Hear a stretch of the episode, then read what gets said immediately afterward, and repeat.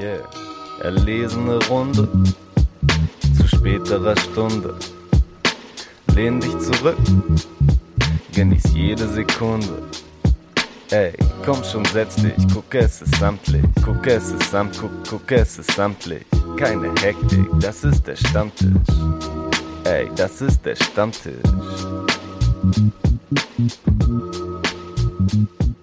Live gespielt mit meinem Bruder, Mucke gespielt. Das war tatsächlich äußerst geil. Ja, davon hat mir Leo erzählt und ähm, ich bin sowieso ja, ich hatte dir ja auch nochmal den einen ähm, Song geschickt. Ich bin ja sowieso ja. extrem nochmal hängen geblieben auf diesem geilen Ding. Also wie schön ihr das alles remastert habt. Übertrieben nice. Wo habt ihr gespielt? Was äh, war das für eine Crowd? Äh, ja, das ist, das finde ich sowieso immer funny, wenn wir mal spielen, was jetzt wirklich nicht oft vorkommt, welche, welche Crowds dann da sind. Aber in dem Fall, äh, mein Bruder wohnt mit seiner Freundin zusammen in Leipzig. Mhm. Äh, und die haben quasi eine sehr verspätete Einweihungsfeier slash generelle Feier slash dann Release-Feier äh, genau in ihrer Wohnung einfach veranstaltet. Genau, zu der im Endeffekt einfach die Freunde von beiden eingeladen wurden. Genau. Geil. Und dann haben People That You Meet da ihren, ihren großen Release-Auftritt nochmal von eurem Remastered ja, wie nennt ihr es? Album, EP? EP auf jeden Fall, genau. Ja. Auch nicht wirklich nur das Master neu gemacht, deswegen haben wir es auch Reworked genannt, weil wir halt wirklich, ist halt mhm. halt auch alles einfach nochmal neu eingespielt, ist mit einer normalen Gitarre komplett neues Instrument dabei. War schon, war schon funny, das äh, live dann mal auszuprobieren. Oh man, das kann ich mir vorstellen, dass diese Mucke live auch richtig geil funktioniert. Die Leute waren auch extrem gut drauf. Es hat mich äh, bisschen überrascht, aber natürlich auch sehr gefreut. Also von Anfang an relativ dancy drauf. Es war gut Bewegung einfach in der Crowd. Es hat es einem sehr leicht gemacht, jegliche mhm. Anspannung irgendwie zu verlieren, weil man gemerkt hat, okay, ist jetzt halt nicht so eine komplett stumme Menge, die einen so anstarrt, während man dreieinhalb Minuten lang äh, einen Song performt und irgendwie ins Mikro schreit, sondern war einfach lockere, entspannte Stimmung mit Good Vibes. Das war angenehm. Richtig geil. Und ich liebe auch einfach deine Singstimme. Ich liebe, was man vielleicht sogar, wenn man als Hörerin unseres Stammtischs dich ja vielleicht schon so von der ein oder anderen Seite hier kennt, was man vielleicht von von dem aus dem Podcast manchmal so ein bisschen auch in eurer Musik so raushören kann.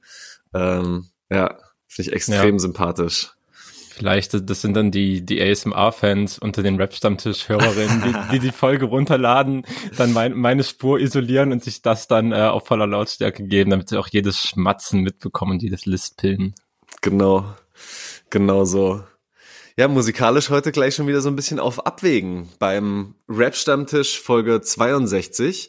Heute mal wieder in äh, super Doppelkombo mit mir, Torben, und dem wundervollen David am Start. Abend. Ja. Hello.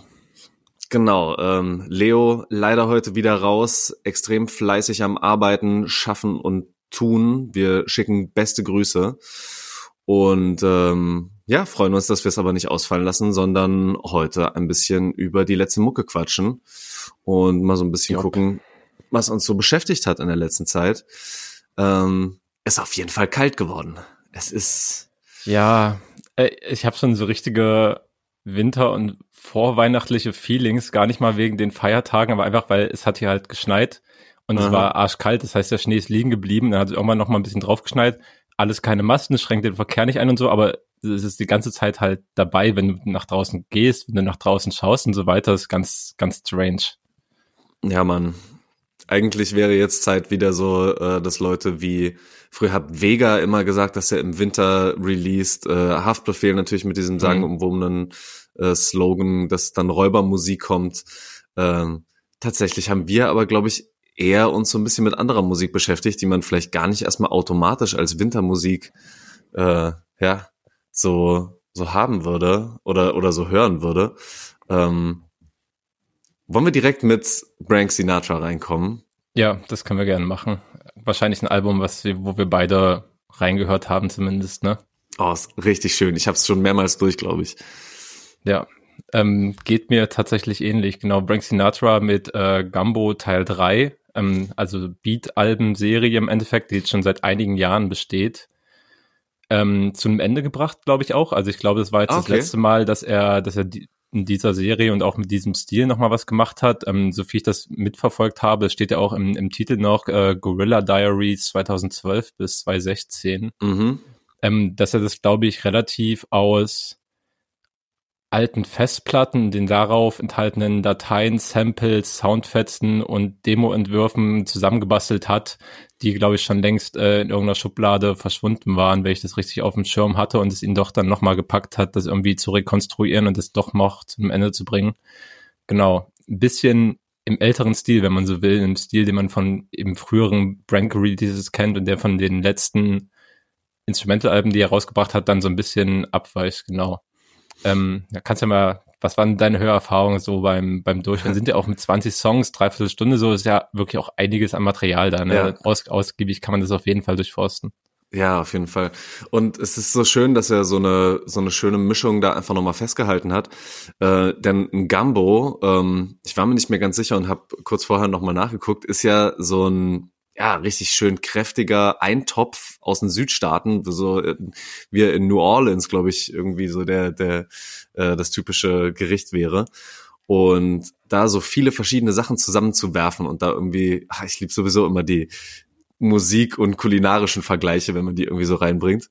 Ähm, funktioniert irgendwie ganz großartig, was ja so zu so einer kalten Jahreszeit einen, einen gut einheizen kann. Ich habe übelst äh, immer wieder die die Vocal Samples auch gefeiert. Also zum Beispiel habe ich ja den Song Black Rain drauf gemacht, ähm, wo ich mich total drin verlieren konnte in dem in dem Beat, da er am Anfang ein, ein Vocal Sample von einer Frau hat und noch ein Lachen, was alleine schon durch die den Rhythmus und die Struktur des Lachens dann den gesamten Beat irgendwie mit beeinflusst hat. Mhm. Das war wirklich schon so ein Ding, wo ich mir gedacht habe, okay, ähm, ich wäre so gern dabei gewesen, ihm über die Schulter zu schauen, wie das entstanden ist, wo er dieses Vocal Sample gefunden hat, ob er direkt beim ersten Mal dieses Lachen hören schon gemerkt hat, warte mal, da ist ein geiler Rhythmus drin und das kann ich immer wieder durch den Beat irgendwie aufgreifen und ähm, ja, die Percussions und Drums irgendwie dieses Lachen nachmachen lassen. Ähm, das hat mich schon extrem fasziniert und ich lieb, wie verspielt er da immer wieder ist mit solchen alten Samples vor allem auch. Ja, voll geiles Detail, aber auf jeden Fall, wie du es rausgearbeitet hast. Aber stimmt, so unter diesem, unter diesem Eintopf-Thema, wenn man das so literally nimmt, ähm, ja. auf jeden Fall, es wird, es wird ja wirklich viel zusammengeschmissen, da halt irgendwelche, was ja auch immer super tolles Sample-Material ist und was ja auch super viele Produzenten irgendwie weltweit, die im Hip-Hop aktiv sind, nutzen halt irgendwelche so 70 Soul Samples und so ein Zeug, was halt meistens richtig gut geht zusammengemischt dann mit halt ab und zu noch so Psychedelic Rock, irgendwie welchen mhm. Gitarrensolos oder so ein, so ein Zeug und dann halt so eine trocken klatschenden Drums, die auch die auch alle so rumpeln sind. Ne? Das sind halt diese ja. klassischen Brank Rumpel Beats, die so ein bisschen weniger smooth und slick sind, ähm, als, äh, keine Ahnung, wenn er jetzt manchmal für Rapper produziert oder andere Sachen, die er schon gemacht hat, hat eine gewisse, gewisse Roughness an sich und ich mag das halt total so. Es ist sehr wild irgendwie im Gesamtkonstrukt.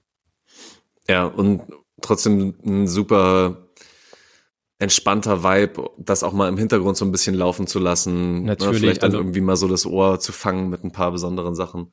Brank-Musik ist auch immer wavy und das macht es, das ist dieser Entspanntheitsfaktor auf jeden Fall, der da auch mitschwingt. Ganz klar, es ist überhaupt nicht, trotz dieser Rumpeligkeit, es ist halt überhaupt nicht schwierig anzuhören oder sowas. Also man kann sich halt sehr in Details reinarbeiten und auch teilweise in lustige Rhythmiken und so weiter. Aber wenn man es im Hintergrund laufen lässt, funktioniert das äh, ganz elegant und sehr schön und stilsicher. Ist das wohl Teil des Wiener Charakters von dem Mann? Man weiß es nicht so genau. Ich werde ähm, zwischen Weihnachten und Silvester äh, mit meiner Familie in Wien sein. Stimmt, Vielleicht werde ja. ich das da noch mal rausfinden. Vielleicht noch mal so mir eine Stunde oder zwei nehmen und äh, mit Frank Sinatra Beats durch die Straßen von Wien laufen. Ja, musst äh, du machen. Ja, und dann mal berichten, ob das besonders gut passt. Könnte ich mir vorstellen, tatsächlich. Ja. Wir haben beim letzten Mal ja schon so halb den Poetry Slam Stammtisch hier draus gemacht, als ich immer wieder äh, Texte rezitiert habe mhm. und das so ein bisschen rausgenommen habe. Ich habe mich in dem Zusammenhang mit dem Gumbo 3 Album von Brank ähm, ja auch noch mal ein bisschen mit ihm beschäftigt und habe ein ganz großartiges Format gefunden, nämlich das Rapper lesen Rapper. Und im Grunde haben die da sowas ähnliches gemacht, wie wir hier auch ab und zu mal mit den Sprachschleifen, halt einfach entweder englische ähm, Texte ins Deutsche zu übersetzen oder auch ja, nochmal ein bisschen anders zu interpretieren, deutsche Texte einfach nochmal ein bisschen anders auf einer Bühne vorzutragen. Und da gibt's halt ja. eine Folge, ähm, wo Frank Sinatra äh, einen Two Chains Song hm. vorträgt und den ins Deutsche übersetzt hat. Und ich finde es großartig. Äh, unfassbar gutes Timing, dass der Mann auch einfach hat, nicht nur bei den Beats, sondern auch bei den Texten scheinbar. Ja, absolut. Ähm, war gut, dass du es nochmal rumgeschickt hast. Äh, ich kannte das Format tatsächlich generell. Ich hatte aber nicht mhm. äh, die Ausgabe von, von Brank gesehen bisher. Habe es mir dann gestern reingezogen und nach der ausführlichen äh, Rezitation der Übersetzung dann auch nochmal den Song natürlich äh, mit Video angeguckt und nochmal yes. so im Original angehört, was da eigentlich äh, für Worte wirklich übersetzt wurden. Absolut stark auf jeden Fall. Auch, auch stark vorgelesen, also hat, ja. ähm, hat eine, einen sehr schönen Vibe gehabt auch. Auf jeden Fall, das muss man auch ähm, so ein bisschen können. Ich werde mir daran vielleicht nochmal ein Beispiel nehmen und versuchen nochmal so ein geiles Timing hinzubekommen. Mit den zwei Ketten. Ich bin anders. mein Dach fehlt. Er hat halt auch keine Miene verzogen. Ne? Publikum ist auch schon, war schon amüsiert auf jeden Fall, aber ist da völlig ernst und professionell geblieben. Ja, richtig das stark. muss man, glaube ich, eiskalt durchziehen, wenn man sowas macht.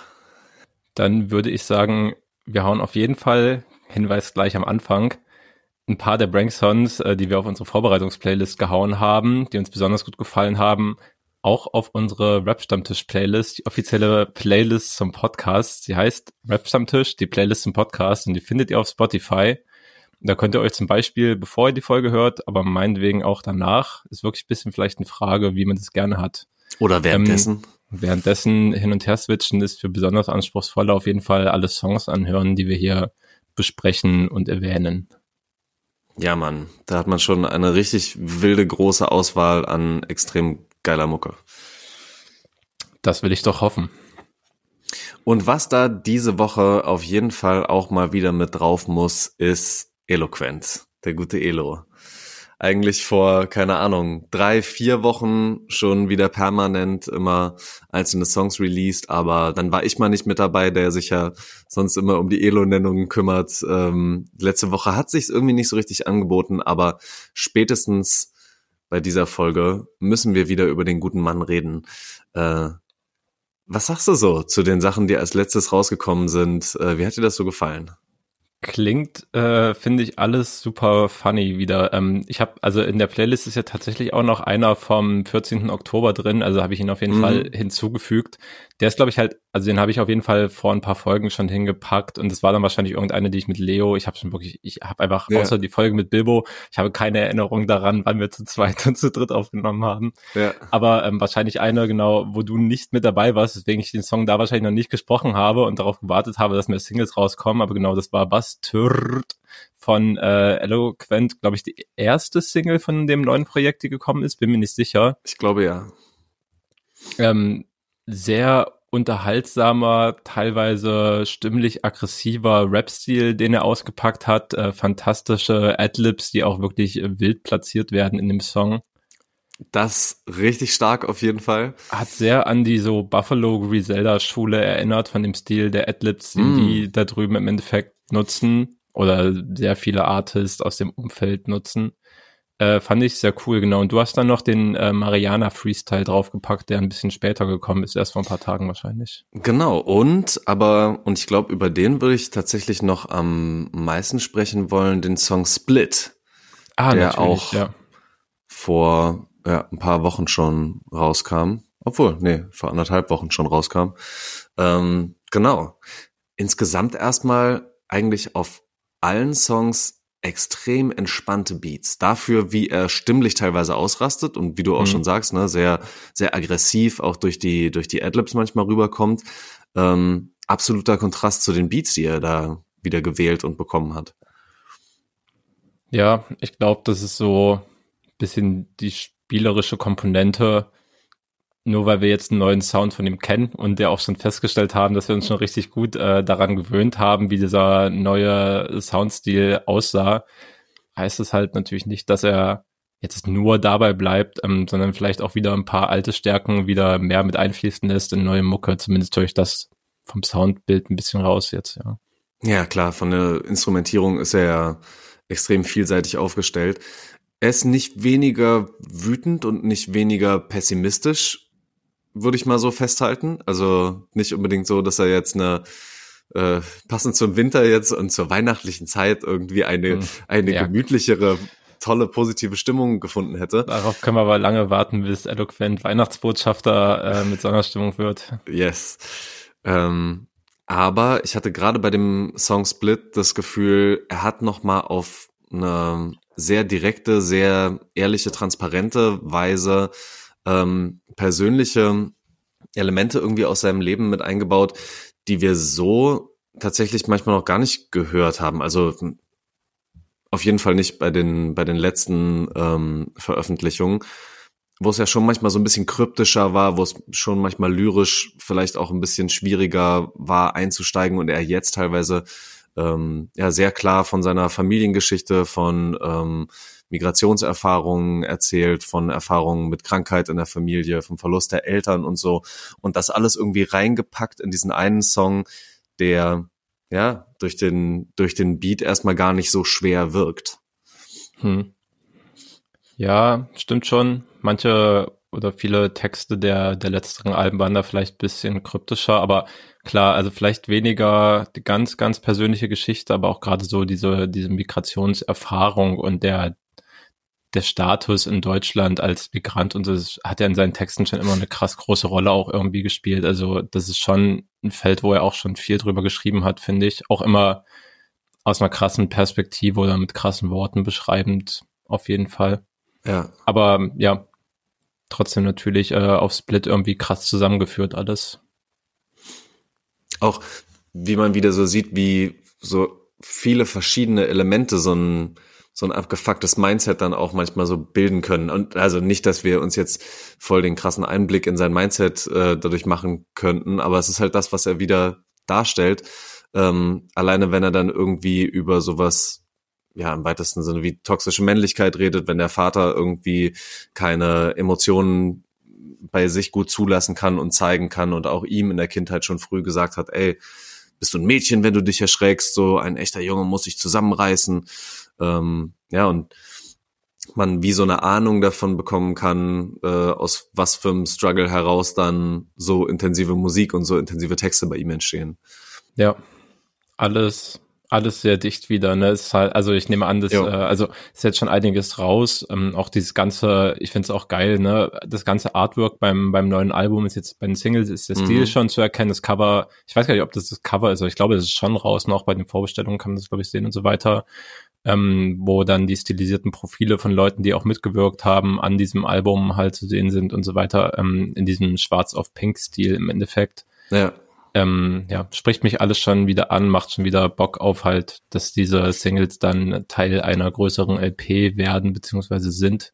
Ja. Ja. Und dann werden wir wahrscheinlich nochmal ausführlicher drüber sprechen, wie das, äh, diese drei Songs, die wir jetzt äh, schon irgendwie reingehört haben, dann im Gesamtkunstwerk wirken. Ja. Wirklich, ne? Schon wieder auch mit der, der ganzen Aufmachung, mit der ganzen Optik sehr stilsicher unterwegs. Der Gute. Ja, es sind auch einfach unterschiedliche Stil- und Spielarten. Also es ist halt nicht so, dass du immer den gleichen Vibe äh, von diesen Artworks kriegst und von diesem visuellen Stil bekommst, sondern es ist schon sehr unterschiedlich. Ähm, ja, also mich spricht es auf jeden Fall immer an, wenn da irgendwie noch so die erkennbare konzeptionelle Arbeit drinne steckt. Ja. Und es muss ja manchmal auch gar nicht schwer sein, ne? Also die Single-Cover, da steht im Endeffekt ähm, der Songtitel groß oder am meisten lesbar drauf auf eben diesem pinken Hintergrund, aber es fügt sich halt trotzdem in diese ganze, in diese ganze Artwork-Story ein. So was Kleines, Verlorenes in dem, in dem großen rosa Hintergrund. Ja. Kommt schon cool, ja. Ein kleiner Teil vom Ganzen. Wollen wir bei ähm, so guter Laune bleiben? Äh, können wir machen. was mich richtig mitgenommen hat und was mich auch extrem fasziniert, dass mich das so äh, mitgenommen hat, ist der Song von Slow Tie, den du drauf gemacht hast. Ah, ja, ja. Streitbarer Song auf jeden Fall, wie ich schon mitbekommen habe. Aber, aber ja, äh, der Main ist back auf jeden Fall. Mhm. Äh, Album 3 im Kommen. Und das ist die erste Auskopplung davon mit dem Titel I Know Nothing. Er weiß einfach nichts, ey. Der wird nur älter. Na, er ist wie Jon Snow. Ich habe Game of Thrones nicht geguckt, ich bin raus. ist vollkommen in Ordnung. ja. ja. Aber er weiß halt einfach nichts und äh, Ach ja, das war ja dieses Meme, ja, ja. Hätte, hätte ich wissen können, sorry. Ähm, ich muss halt sagen, er, er ist wie so ein kleiner Prediger irgendwie, fast schon, wie er da anfängt, einfach nur Statements quasi ins Mikrofon zu sagen. Ähm, ein gutes Slow Tie. Und es, es sind, ist so ein bisschen äh, wieder die Frage, sollen wir, sollen wir einen äh, Poetry Slam Stammtisch draus machen und ich lese mal schnell die Übersetzung vor oder ist das zu sehr Moodkiller? Nee, ich finde, kannst du machen. Also ich nehme aber einfach in Google Translator oder ein anderes Programm gehauen, nehme ich an. Genau, ja. Ja, dann, dann gerne, weil also das glaube ich, das ist ja auch so, diese Ansage, die er macht, ähm, abgesehen davon, dass die auch gar nicht also die wird schon gerappt, aber es ist halt sehr offbeat und gar nicht so wichtig, ja. dass die auf den Takt passt. Im Endeffekt, da geht's ja schon um den Inhalt und ich finde, die ist sehr klar formuliert. Deswegen denke ich, dass so eine einfache Übersetzung ins Deutsche ohne extra Sprachschleife diesmal ähm, nee, nee, dann auch äh, ganz gut kommen würde. Deswegen, ja, es gibt gerne. Wir hören einfach mal rein, was er da so zu sagen hat auf dem Beat. Meine ganze Generation ist fehlgeleitet. Wir sind ein und dasselbe. Es schneidet mich tief ein. Ich bete dafür, dass ich nicht gehört werde. Ich bin in der Reihe wie alle anderen, da gibt es keine Ausnahme. Ich lag still da, meine Beine zitterten vor Angst.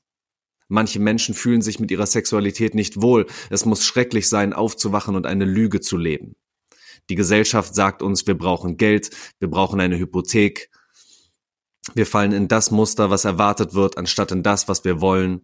Gier treibt die Hungrigen an und niemand schert sich darum. Wir verlassen uns auf ein System, das uns im Stich gelassen hat. Wir sind im Gefängnis und warten auf einen freien Tag. Soziale Medien verzerren unsere Wahrnehmung der Realität, denn alle scheinen glücklich zu sein. In Wirklichkeit sind sie unglücklich. Und deshalb brauchen sie Befriedigung von Fremden. Befriedigung? Gratification würde eigentlich, hm, ja, und deshalb brauchen sie Anerkennung von Fremden. Ja. ja. Ja. Er hat auch wieder einen sehr, sehr schönen Blick auf die Welt und die Gesellschaft gerade wieder gefunden. Ne? Auf jeden Fall. Ne? Und dann natürlich, was ja da sowohl davor als auch danach äh, wiederholt wird. Ich, darüber können wir nach der Textebene auf jeden Fall auch nochmal über Produktion reden. Erinnere mhm. mich, falls ich es vergesse, aber danach kommt ja auch noch immer wieder wiederholt ich weiß nichts, ich werde nur älter, ne? Damit stellt er ja auch ja. so das, was er davor gesagt hat, wo dann, also nimmt im Endeffekt schon so eine Reaktion weg von, was behauptest du da für Dinge, belegt das oder ich sehe das anders und so weiter. Er sagt dann halt einfach so, ich weiß nichts, ich werde nur älter, so man darf es als seine, als seine persönlichen Beobachtungen des Zustandes, keine Ahnung, der Welt verstehen, wenn man so möchte, ja. Ja, und auch, dass es keine ähm, Aneinanderreihung ist, die irgendwie geordnet ist durch Reime, die irgendwie einem Rhythmus folgt, sondern einfach nur wie so ein überfrachtendes, guck mal, hier ist noch was und hier ist noch was und hier ist noch eine Facette, die mir irgendwie auffällt, ähm, wirkt halt so richtig, als würde es einen überladen, als wäre es irgendwie, ja, zu viel halt einfach. Und äh, ich finde, das, das kommt extrem gut dann in der Art und Weise auch rüber, wie, wie er es performt. Auf jeden ähm, Fall. Je, jede Zeile im Endeffekt auch so ein Schlag in den Magen. Also jede Zeile hits hart. Ja. Und du meinst von der Produktion, es verändert sich halt ähm, von dem, was für Instrumente im Hintergrund das Ganze so begleiten. Ja, ähm, aber also sowohl das als auch dieses I Know Nothing, das wird ja ganz äh, am Anfang im Intro, weil das ja schon hm. so ganz verzerrt auf ganz, ganz, ganz lang gezogen kann man, kann man jetzt schlecht nachmachen ohne die Soundeffekte. Das ist auch ein bisschen so metallern klingt, die Stimme und so weiter. Und es fadet dann so ein bisschen in diesen, ja, leichten Synthi-Hintergrund, der am Anfang noch ist, mit rein. Genau, und dann, ja, wird auch so ein bisschen mit der Intensität der Worte und danach eben der Intensität ähm, des Beats, der Produktion auch gespielt im Endeffekt. Ja. Ähm, die ja dann auch nochmal wiederholt werden, die, der, der Verse, den du vorgelesen hast. Ähm, Genau. Und bei dem Song habe ich mich halt äh, extrem gefreut. Ich war auch, auch da relativ überrascht, aber es ist irgendwie krass. Ähm, der Produzent, äh, der den Song für Slow Type produziert hat, der heißt Dan Carey. Mhm. Das ist so von der, wenn ich öfters sage, dass ich äh, bei irgendwelcher Mucke hängen geblieben bin, die außerhalb vom Hip-Hop-Kontext liegt, dann ist die Chance, dass es in den letzten zwei, drei Jahren irgendwie Mucke aus Südlondon in den meisten Fällen war, die auf äh, Dan Carey's Label Speedy Wonderground rausgekommen ist, dann war die Wahrscheinlichkeit sehr hoch, dass ich ah. über solche Musik gesprochen habe. Ja. Weil er ansonsten, also das Label macht er nicht komplett allein, er hat noch zwei andere Leute, die auch Teil davon sind, aber er ist eben das musikalische Mastermind, wenn man so will. Und das ist so angereichert im im Post-Punk, Alternative und Experimental Rock, teilweise auch bisschen elektronisch angehaucht äh, Genre, auch von größtenteils Untergrundkünstlerin, aber schon halt Musik, die er, also halt so Gitarrenmusik, schlimmer, schlimmer Ausdruck, aber halt klassische, klassische Bandmusik, wenn man, wenn man so will, wenn auch in teilweise experimentellen Aufstellungen und Ausprägungen, aber halt Leute, die Instrumente spielen und so weiter und eine Bandform und damit Songs machen. Das ist halt eigentlich so sein Metier und ich schwöre dir, das ist halt, das ist ähm, das eins der eines der ikonischsten Musiklabels, die es meiner Meinung nach in den letzten Jahren überhaupt irgendwie gab. Und mhm. ich schwöre, in 20 Jahren wird man den auch anders als Helden abfeiern, diesen Dude.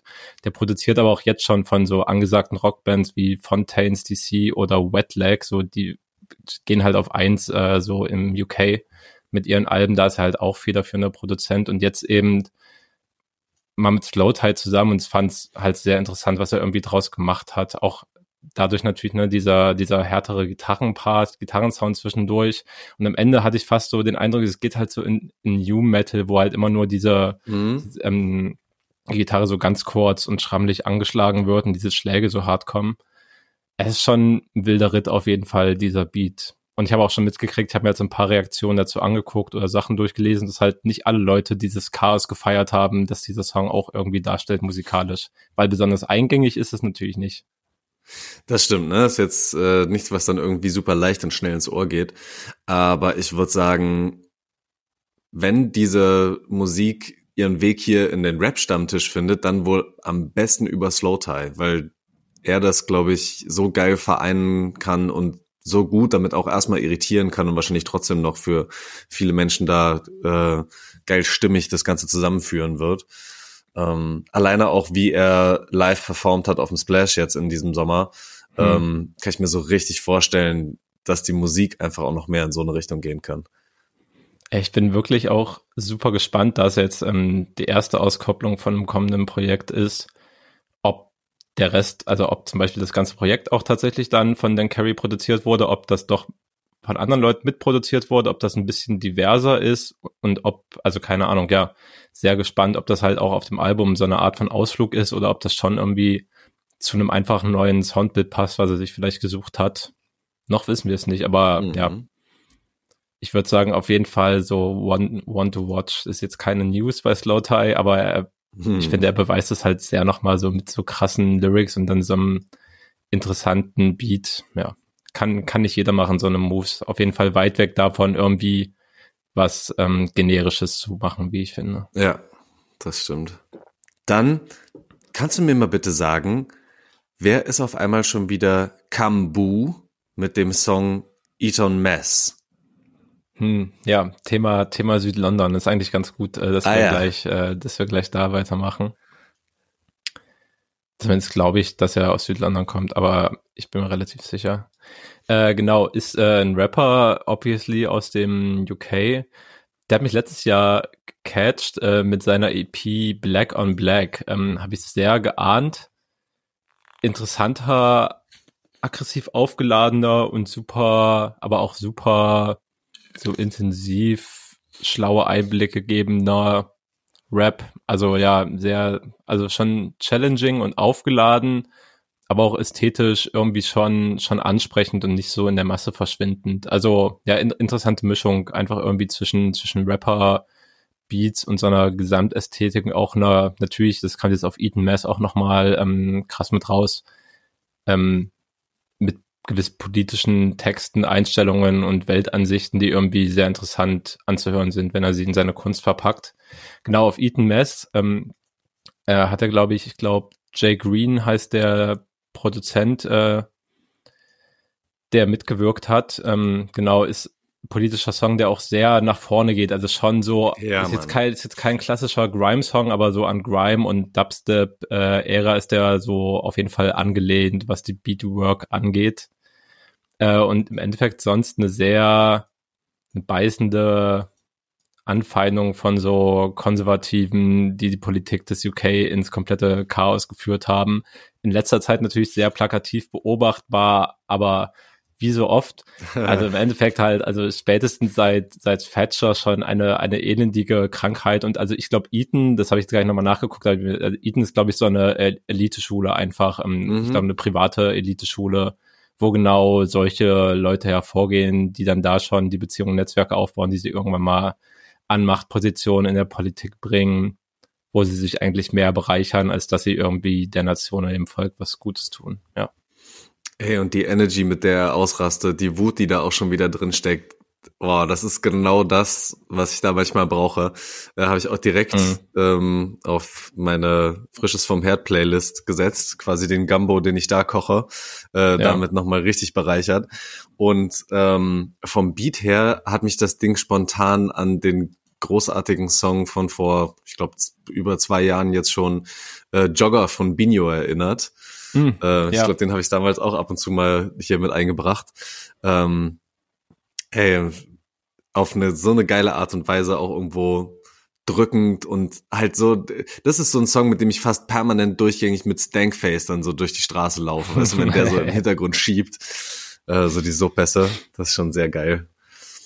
Sicht auf jeden Fall. Kann ansonsten, wie gesagt, wirklich nur empfehlen, sich diese EP auch noch reinzuhören. Ich glaube, er hat aber auch noch kein Album Mhm. rausgebracht. Also äh, definitiv wirklich einer One to Watch, den es nicht jeder auf dem Schirm hat, würde sagen, lohnt auf jeden Fall. Ja. Und äh, wo wir dann schon beim Thema England sind, würde ich einfach eine Honorable Mention noch äh, schnell vorziehen und den Song äh, Move äh, Rework ähm, von Kate Tempest und Coach Radical vor allem, Uh, genau, ja. würde ich noch äh, gerne zur Liste hinzufügen. Ähm, Kate Tempest hat dieses Jahr auf jeden Fall ein Album rausgebracht, das heißt The Line is a Curve. Ähm, genau. Kann man sich auch geben. Das kam schon früher im Jahr auf jeden Fall raus. Ist jetzt lange nicht so energiegeladen wie das, was jetzt äh, bei Kamgu abgeht, aber auch sehr lyrisch-poetische Texte. Ähm, ja, also sehr, sehr, sehr intensiv geschrieben auf jeden Fall, würde ich sagen. Und auch irgendwie Left Field, bisschen experimental und zwischen Genregrenzen hin und her schwingt. Ähm, genau, sehr zu empfehlen. Und mit Koji Radical ein Feature-Gast genau, auf dem ja. Song auch, der einfach meiner Meinung nach auf jedem Ding, was er gerade aktuell macht, absolut geil abliefert. Der Also- genau, bringt halt auch auf diesem Song nochmal wirklich diese extra Portion Energy mit rein. Ne? Habe ich jetzt auch Ja. ganz vergessen. Aber über sein Album hatten wir, glaube ich, auch gesprochen von Ja. Coach Radical in diesem Jahr. Und also, wenn man sich da reingehört hat, diese Elemente, die da geil sind, bringt er jetzt da noch mit drauf. Ja. Ja. Extrem stark, extrem gut. Voll. Hm, was hat dich denn sonst noch äh, bewegt, fasziniert von der Playlist? Ähm, also auf jeden Fall fasziniert hat mich erstmal der Silk Mob, was Ja. du den Song draufgepackt hast. Die Mit Kings. zurück. Ähm, wir springen mal so ein bisschen thematisch hin und her, denn der Mhm. ist jetzt sehr gefühlvoll, dieser Song, sehr sexy, auf jeden Fall. Ähm, und ich musste so krass an Bone Thugs and Harmonies denken und an so Songs irgendwie, keine Ahnung, ich habe Phase gehabt, wo ich sehr viel Twister gehört habe, halt sehr viel so diesen schnellen technischen Rap, der aber auch so äh, bisschen verträumt und, und nicht zu aggressiv manchmal auch daherkam. Und das hat mich so daran erinnert. Ähm, ja. Ja. Wie gekommen? zurück und bring die komplette Erotik einfach. Ist, Ja. ja. Und wer, wenn, wenn nicht die, sollen es machen? Ich bin sehr gespannt. Also ich weiß gar nicht, ich glaube, dass wir schon über das, ich hoffe, ich weiß gar nicht, ob wir da Podcast überhaupt schon gemacht haben, als der Silk Mob sein bisher einziges Album rausgebracht hat. Ich glaube fast, dass wir da noch nicht in dieser Konstellation Ey, Podcast das gemacht sein? haben. Was könnte sein, ja. Obwohl, nee, doch, doch, doch, doch. März 2020. Oh, könnte Ja, kna kann, kann knapp davor sein, tatsächlich. Ja. Äh, vielleicht kannst du ja auch einfach nochmal den Leuten so ein bisschen was erzählen. Wer gehört alles zum Silk Mob mit dazu? Gerade nämlich dann auch überlegt, ähm, Silk Mob im Endeffekt eine deutsch-österreichische Kombination, eine, eine Rap-Untergrund-Supergroup. Besteht aus Rapper Donatello, äh, Rapper Jamin aus Österreich, ähm, Optimane ebenfalls als Rapper tätig und fürs Musikalische sind Fit Meller und Lex Lugner als ja, Instrumentalisten, Produzenten zuständig. Junge, ist das gefährlich, die Combo, ey. Es ist äh, wirklich eine, eine dermaßen starke Untergrundachse und wer es noch nicht kennt, sollte sich definitiv das selbstbetitelte Debütalbum Silk Mob von eben 2020 anhören, um irgendwie einen Eindruck zu kriegen, was da alles an Talent an verschiedenen Genres und wirklich, also ja, ganz viel Kreativität äh, zusammenfließt. Ich, ich finde es fantastisch, dass es also erstens auf diesem Album so gut funktioniert hat, aber es ist offensichtlich nicht ein Einzelgänger war. Es war eben nicht so, dass sie einmal in diesem einen Moment diesen, diesen krassen äh, Vibe irgendwie so zusammengebracht haben und es danach vielleicht einfach nicht mehr geklappt hat oder Solo-Projekte im Weg stehen oder was auch immer. Es sind immerhin fünf Künstler, die wahrscheinlich auch ihren anderen mhm. Scheiß zu tun haben, aber es ist dann doch jetzt zwei Jahre später oder zweieinhalb Jahre später dann vielleicht fürs nächste Album schon wieder gereicht hat, äh, freut mich tatsächlich wahnsinnig sehr. ja, die Seide findet sich nicht nur in den äh, seidig weich fließenden Flows der der äh, Rapper wieder, sondern scheinbar dann auch in den seidigen Bademänteln, die dann doch immer wieder auch so den äh, den den sexy Vibe in der ganzen Geschichte versuchen einzufangen. Äh, Donatello, hatte ich das irgendwie richtig mitbekommen, der hat doch auch eigene ähm, so, so Home-Videos, äh, Pornos produziert. War das, war das er? Das kann ich mir jetzt irgendwie nicht vorstellen. Pornos produziert? Ich, ich also weiß Donat nicht genau. Donatello ist so ein krasser im Memphis-Style rappender MC. Der hat zusammen zum Beispiel mit Title Ratzen und Rennen rausgebracht, äh, das Collabo-Album. Ja, genau. Und also war früher als Money Max auch unterwegs, äh, produziert auch und so weiter. Also ich kann mir das, äh, ich glaube, du verwechselst den. Kann Aber sein, ich werde nochmal meine Hausaufgaben machen und das nochmal äh, rausfinden. Aber ich fände sehr konsequent, wenn er das dann auch so durchziehen würde. ich weiß ja nicht. Ja, genau, auf jeden Fall. Ich fand bei Vor und Zurück auch oh, fantastische Arbeit. Diese ganzen Layer von Synthesizern, die da zusammenfinden. Und dann dieses eine helle Schwiegen bei immer Vor und Zurück, dieses, äh, dieser, dieser hohe Chord, der reingehauen wird. Exzellenz einfach. Es ist, es ist so, es ist mit so viel Liebe fürs Detail arrangiert. Ja, also, äh, Fit Meller und Lex Lugner halt auch zwei sehr große, aber irgendwie auch äh, arg unterschätzte Produzenten diesem Game mit wirklich schon jahrelang Credits mit fantastischen Arbeiten. Ja, sowohl für Rapper als auch irgendwie gerade bei Fit Meller auch so das Solo-Work ähm, als Producer ist schon, ja, ist ja. schon Wahnsinn. Und ich glaube, das Album kommt tatsächlich noch dieses Jahr, wenn ich es richtig im Kopf mhm. habe. Also ich glaube irgendwann halt im Dezember, also wirklich zum Ende des Jahres. Aber ganz ehrlich, wenn das so gut wird wie das erste, ist es trotzdem mal wahrscheinlich Kandidat, ob man überlegen muss, das in seine Top 10 Alben zu nehmen. Uh, also ich uh. bin, ich bin ja. echt gespannt. Ja, schauen wir einfach mal. Ja, Fit Meller ja spätestens auch ähm, durch uns ähm, ja, hat, hat seinen, seinen Respekt ja auch bekommen, als wir über das äh, Camp-Album gesprochen ja. haben, wo er ja auch schon extrem gut abgeliefert hat. Ja. Ja, voll generell eigentlich heute ein großer Tag äh, für österreichische Produzenten oder in Österreich, äh, Österreich ansässige Produzenten mit, mit Frank Sinatra, Fit Meller und Lex Lugner. Auf jeden mhm. Fall ein gro großes Shoutout an die, an die Crew. Ja, Mann.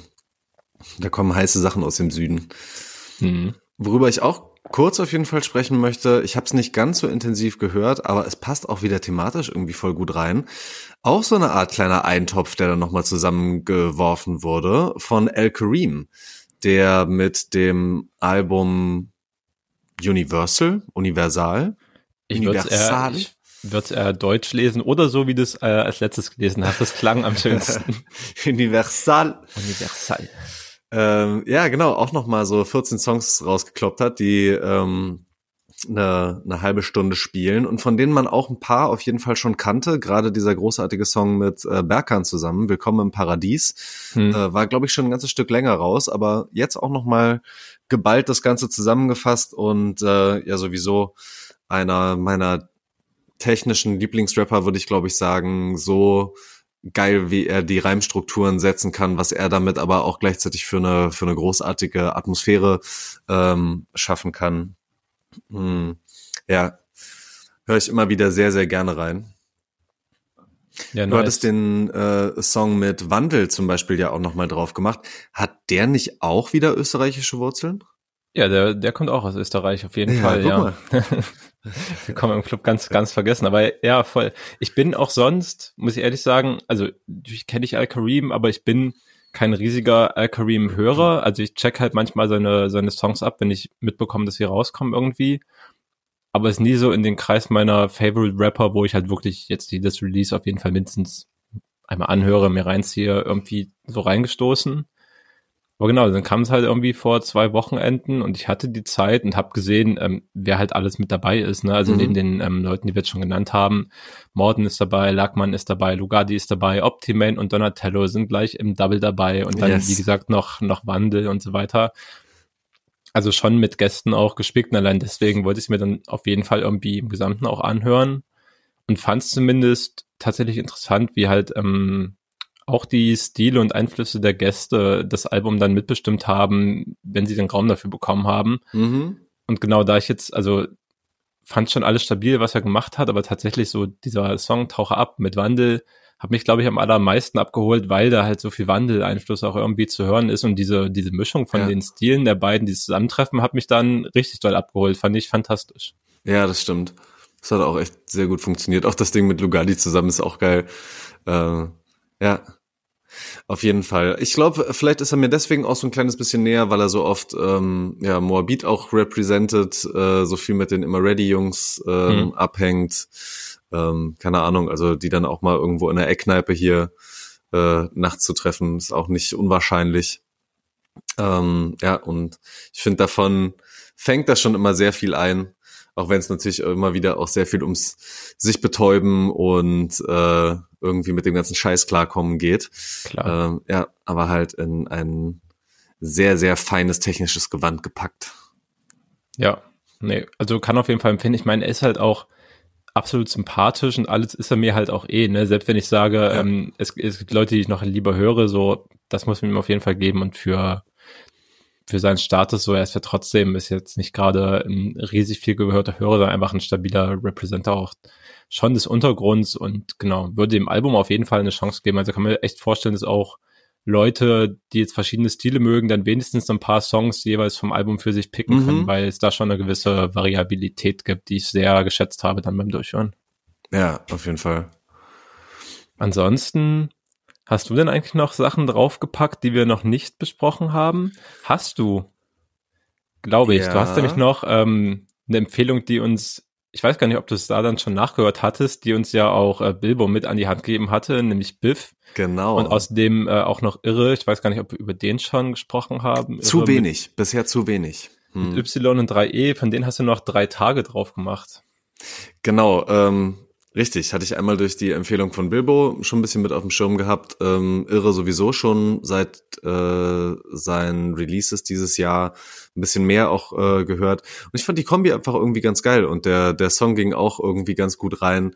Ähm, so ein bisschen Katerstimmung halt eingefangen und nicht draus zu lernen, äh, wenn man mal einen Absturz hatte, es dann irgendwie beim nächsten Mal doch wieder zu machen und vielleicht auch nicht mehr ganz so jung zu sein, so ein Wochenende, so ein Feierwochenende dann mal wegzustecken, sondern dafür dann auch mit drei Tagen, die man raus ist, bezahlen zu müssen.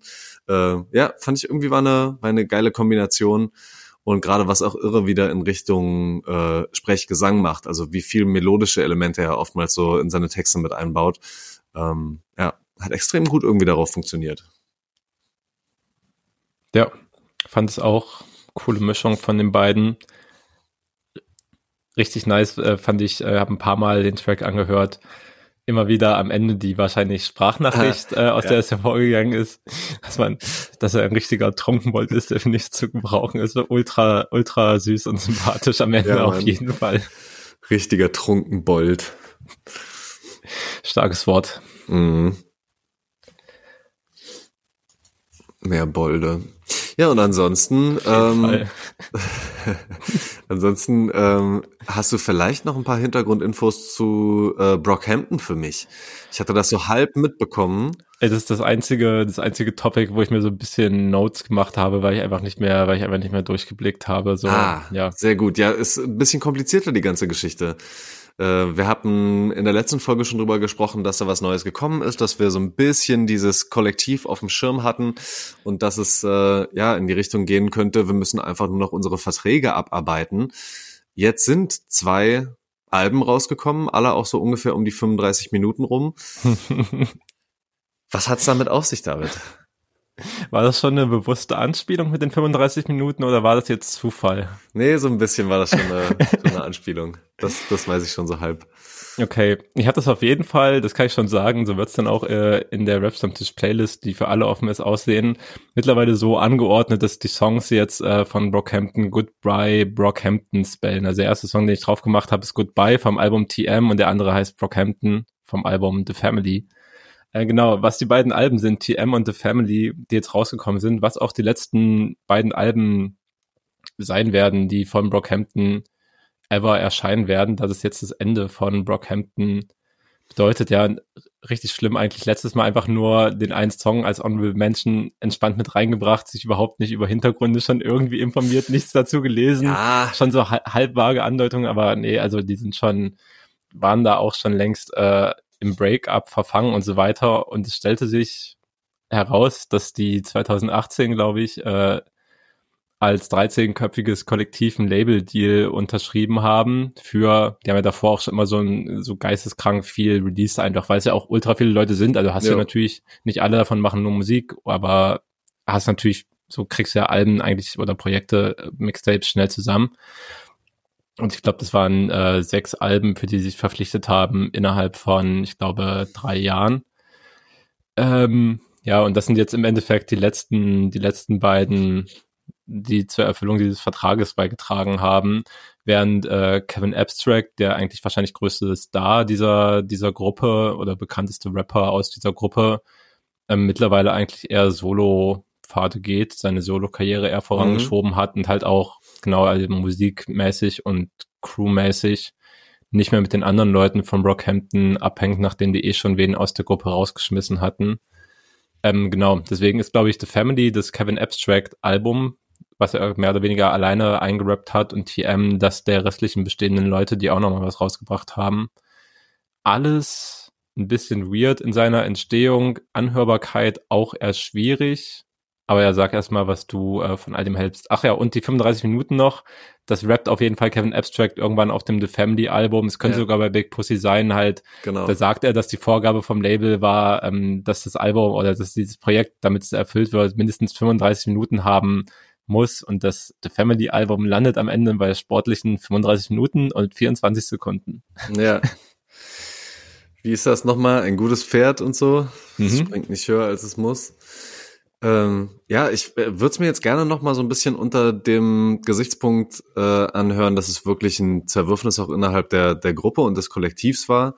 Ähm, ich hatte es erstmal irgendwie mehr so interpretiert, ja, dass es einfach so dieses Lostrennen vom Label ist. Aber ganz ehrlich, 13 Leute unter einen Hut zu bekommen, 13 Leute zu organisieren und da künstlerische Visionen zu vereinen, so das ist aber auch wirklich eine optimistische, sportliche Idee gewesen.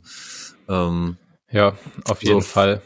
Von daher, äh, es macht schon, es macht schon auch Spaß. Es sind irgendwie auch schon ein paar ganz coole Sachen mit dabei, aber man merkt natürlich auch, okay, da sollte jetzt vielleicht ein bisschen was fertig gemacht werden. Ähm, da ist vielleicht jetzt nicht das allergrößte Herzblut und das allerfetteste, komplexeste Konzept in das Ganze mit reingeflossen. Aber ich habe es auch bisher erst wenig gehört. Gucken, was sich mir da noch so erschließen wird. Ähm, Hattest du irgendwie einzelne Songs, die dir besonders gefallen haben? Ja, tatsächlich. Ähm, genau, ich habe mich tatsächlich durch das The Family Album, also ich höre auch lieber, also Kevin Abstract ist auch so schon stabile Rapper, die ich mir gut geben kann. Ähm, ich habe beide einmal mindestens durchgehört. The Family habe ich aber zweimal gehört und das andere auch eher so auf halb. Das gefällt mir halt schon deutlich besser, was Kevin da gemacht hat. Ähm, ja, und ich, also ich sag mal so, ich sehe, also es ist auch so ein bisschen, das geht mehr in Richtung Soul Samples und eher, eher Boom Bap Einflüsse noch und während das TM-Album halt schon äh, auf jeden Fall einen zeitgeistigeren, vielleicht auch experimentelleren Sound sucht. Dieses The Family Album, was ich ja. mir mehr gegeben habe, ich habe das glaube ich schon mal vor ein paar Folgen gesagt, wenn jemand ein sehr cooles äh, Sample raussucht und dann Basic Beat drunter legt und gut drüber delivert, reicht mir das manchmal schon, damit mhm. ich zumindest Spaß dran habe. Und die Ansätze davon gibt's auf jeden Fall. Good Time war so ein Song, ähm, so ein für mich richtig so Sample, wie es äh, vielleicht Tyler the Creator auf Igor verwendet hätte auf seinem Album, hat mich auf jeden Fall komplett gecatcht irgendwie. Also es war zumindest so die erste Assoziation, die mir in den Kopf gekommen ist. Ja, Super nice. cooles Sample. Mhm. Dann gab es irgendwo noch auf einem Song äh, Dark End of the Street. Ich weiß gar nicht, von wem der Original ist, wollte ich nachgucken, habe es nicht gemacht, aber ich kenne es durch die äh, The Commitments. Ich weiß nicht, es ist, ähm, hast du schon mal von The Commitments gehört? Tatsächlich noch gar nicht, nee. Nicht, das ist auch nicht super famous, glaube ich. Ähm, Gibt es auf jeden Fall einen fantastischen Film darüber. Ähm, Im Endeffekt eine, eine irische, eine irische Band, ja, die, die Funk und Soul, ähm, naja, in dieses, in dieses britische, britisch besetzte, da schon freie Land äh, bringen wollte.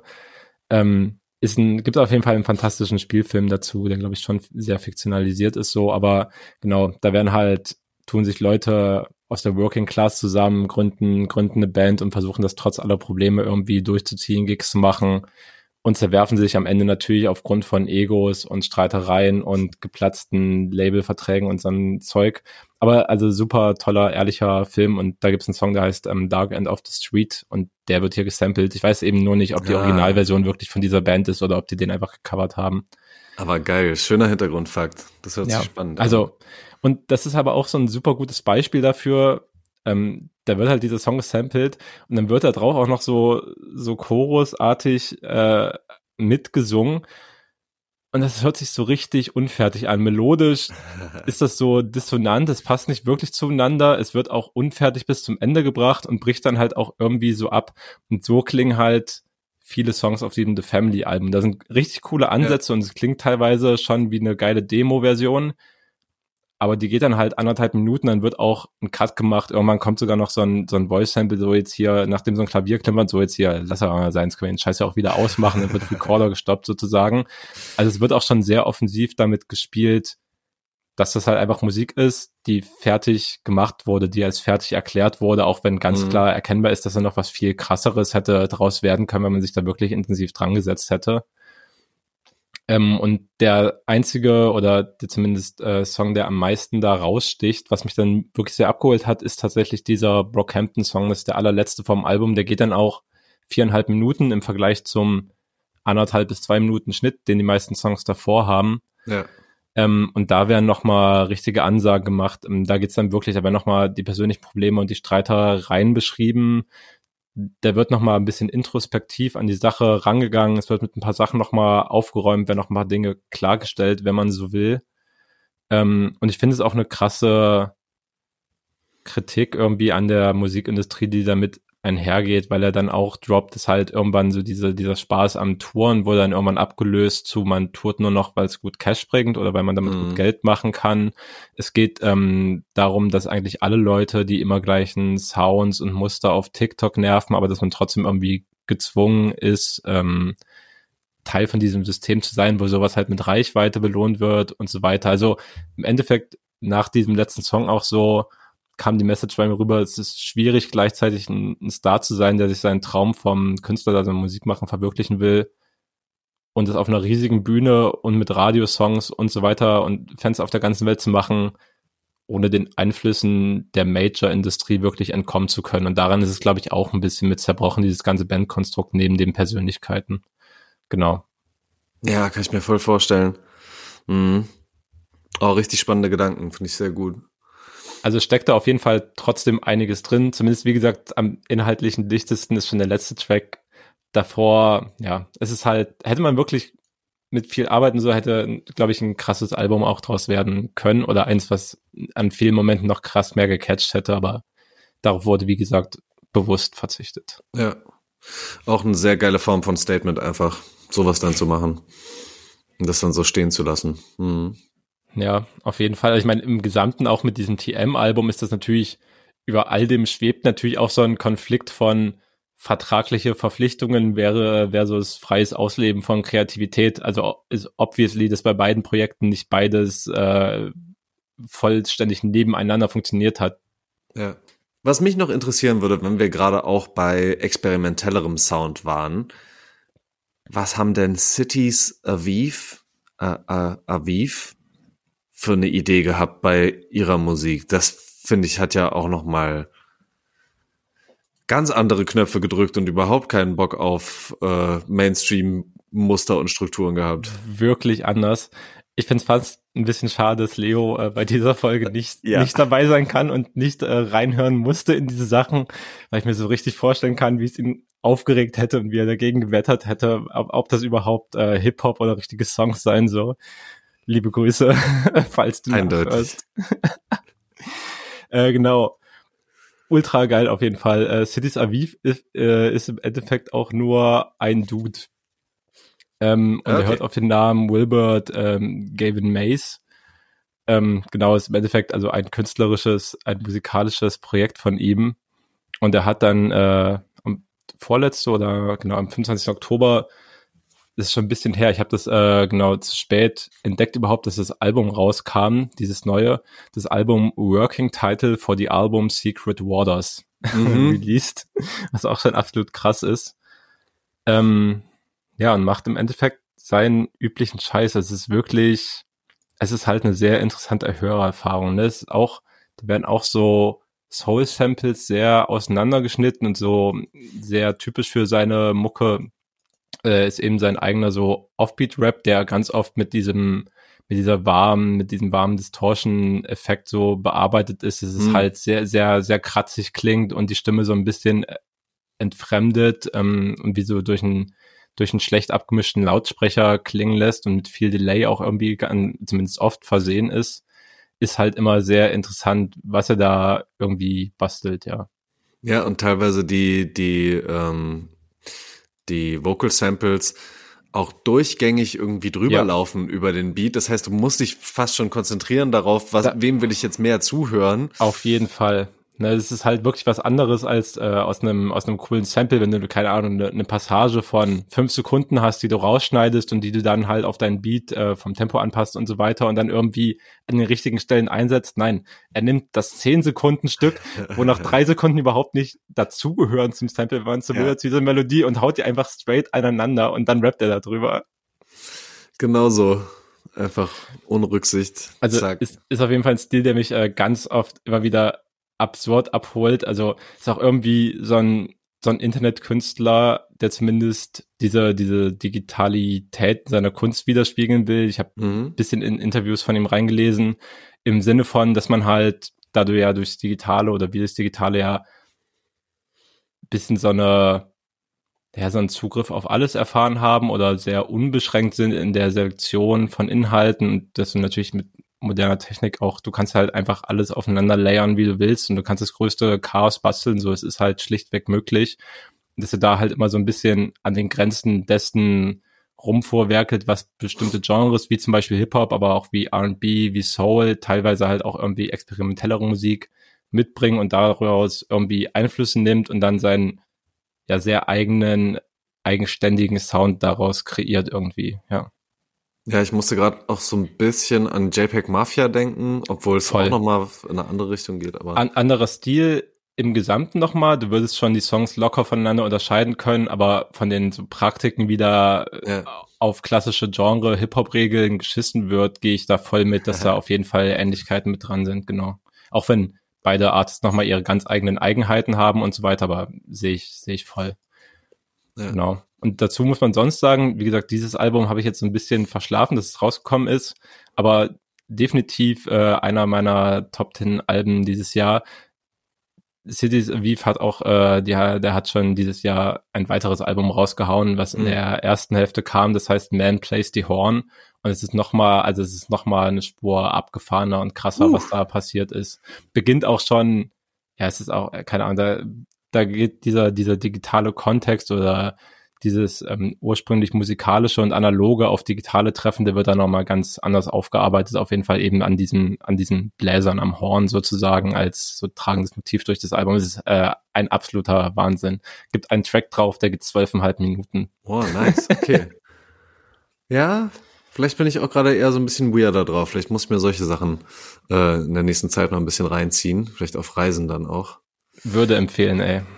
Der unkonventionelle Stammtisch sind wir heute hier. Ja. Defo. Sehr gut. Hast du sonst noch ein paar honorable Mentions? Genau. Die hätte ich auf jeden Fall noch am Start. Äh, ich würde Shoutout äh, an Bacon geben. Ist eine Berliner mhm. Rapperin mit einem sehr düsteren Style. Ja, zwischen so auf jeden Fall, was Hip-Hop eingeht, so schon Memphis-Rap und so Splatter-Scheiße und Horror. Ja. Inspiration auf jeden Fall, die ein bisschen mit reinfließen. Gleichzeitig, also sie hat auch so krasse Ästhetiken, was sowohl Videos, aber auch vielleicht so Darstellung auf Instagram, Fotoshoots und sowas angeht. Ah, wo, glaube ich, also würde ich sagen, viele Elemente noch so aus vielleicht so Hardcore oder Emo dabei sind. Also auf jeden Fall krasse Outfits, vieles oft in Schwarz gehalten und so weiter. Irgendwie krasse Künstler-Persona, die hat ähm, The Last Episode rausgebracht, ich glaube aus so einer Mixtape-Albumreihe, der letzte Teil, obviously, ich glaube der dritte, genau wo diese, ja, wo diese Düsternis ähm, in Beats und in Texten ein bisschen aufeinandertreffen. Öfters mit englischen Lyrics, manchmal auch mhm. mit deutschen Texten. Ich habe jetzt den Song Wach ausgesucht, wo eben auch äh, deutsche Texte mit dabei sind. Ähm, ja, definitiv auch bisschen, bisschen abgefahrener und bisschen nischig, aber ich ahne auf jeden Fall ihren Grind. Ja, okay. Das ist gut. Dann vielleicht heute Abend noch mal kleine ähm, Musikvideo-Session und sich noch mal reinziehen, wie sie das Ganze dann mit der Optik verbindet. Nice. Sehr gut. Von meiner Seite gäbe es soweit nichts mehr. Nee, ich glaube, ich habe dann tatsächlich auch alles, alles genannt, was hier auf der Liste stand. Und es war ja, es war wohl wirklich einiges. Mhm. Und ich muss sagen, wieder vielen, vielen Dank, was ich immer wieder alles von dir mitnehmen kann und äh, lernen kann, wenn wir uns über diese ganzen Sachen unterhalten. Äh, vielen Dank, lieber David. Hm, das war gerne. ein guter Abend mit Folge 62. Hoffentlich beim nächsten Mal wieder in Originalbesetzung, damit wir auch Leo ein bisschen mit unseren äh, speziellen Ansätzen nerven können. Auf Mal jeden hören können, Fall. was er dazu sagt. Ey, und dann geht's bald schon Richtung Dezember und dann wird irgendwann wahrscheinlich eine große Glühwein- und Amaretto-Aufnahme anstehen. Ich habe schon richtig Bock. Puh, stimmt. ja, okay. Aha. Stehen Aber schon Dinge bereit dann, hier. Bis dahin kommen bestimmt noch äh, paar normale Folgen. Ich denke auch. Lasst euch auf jeden Fall alle gut gehen. Ähm, folgt uns auf Socials und so. Und äh, dann hören wir uns in zwei Wochen wieder. Macht's gut.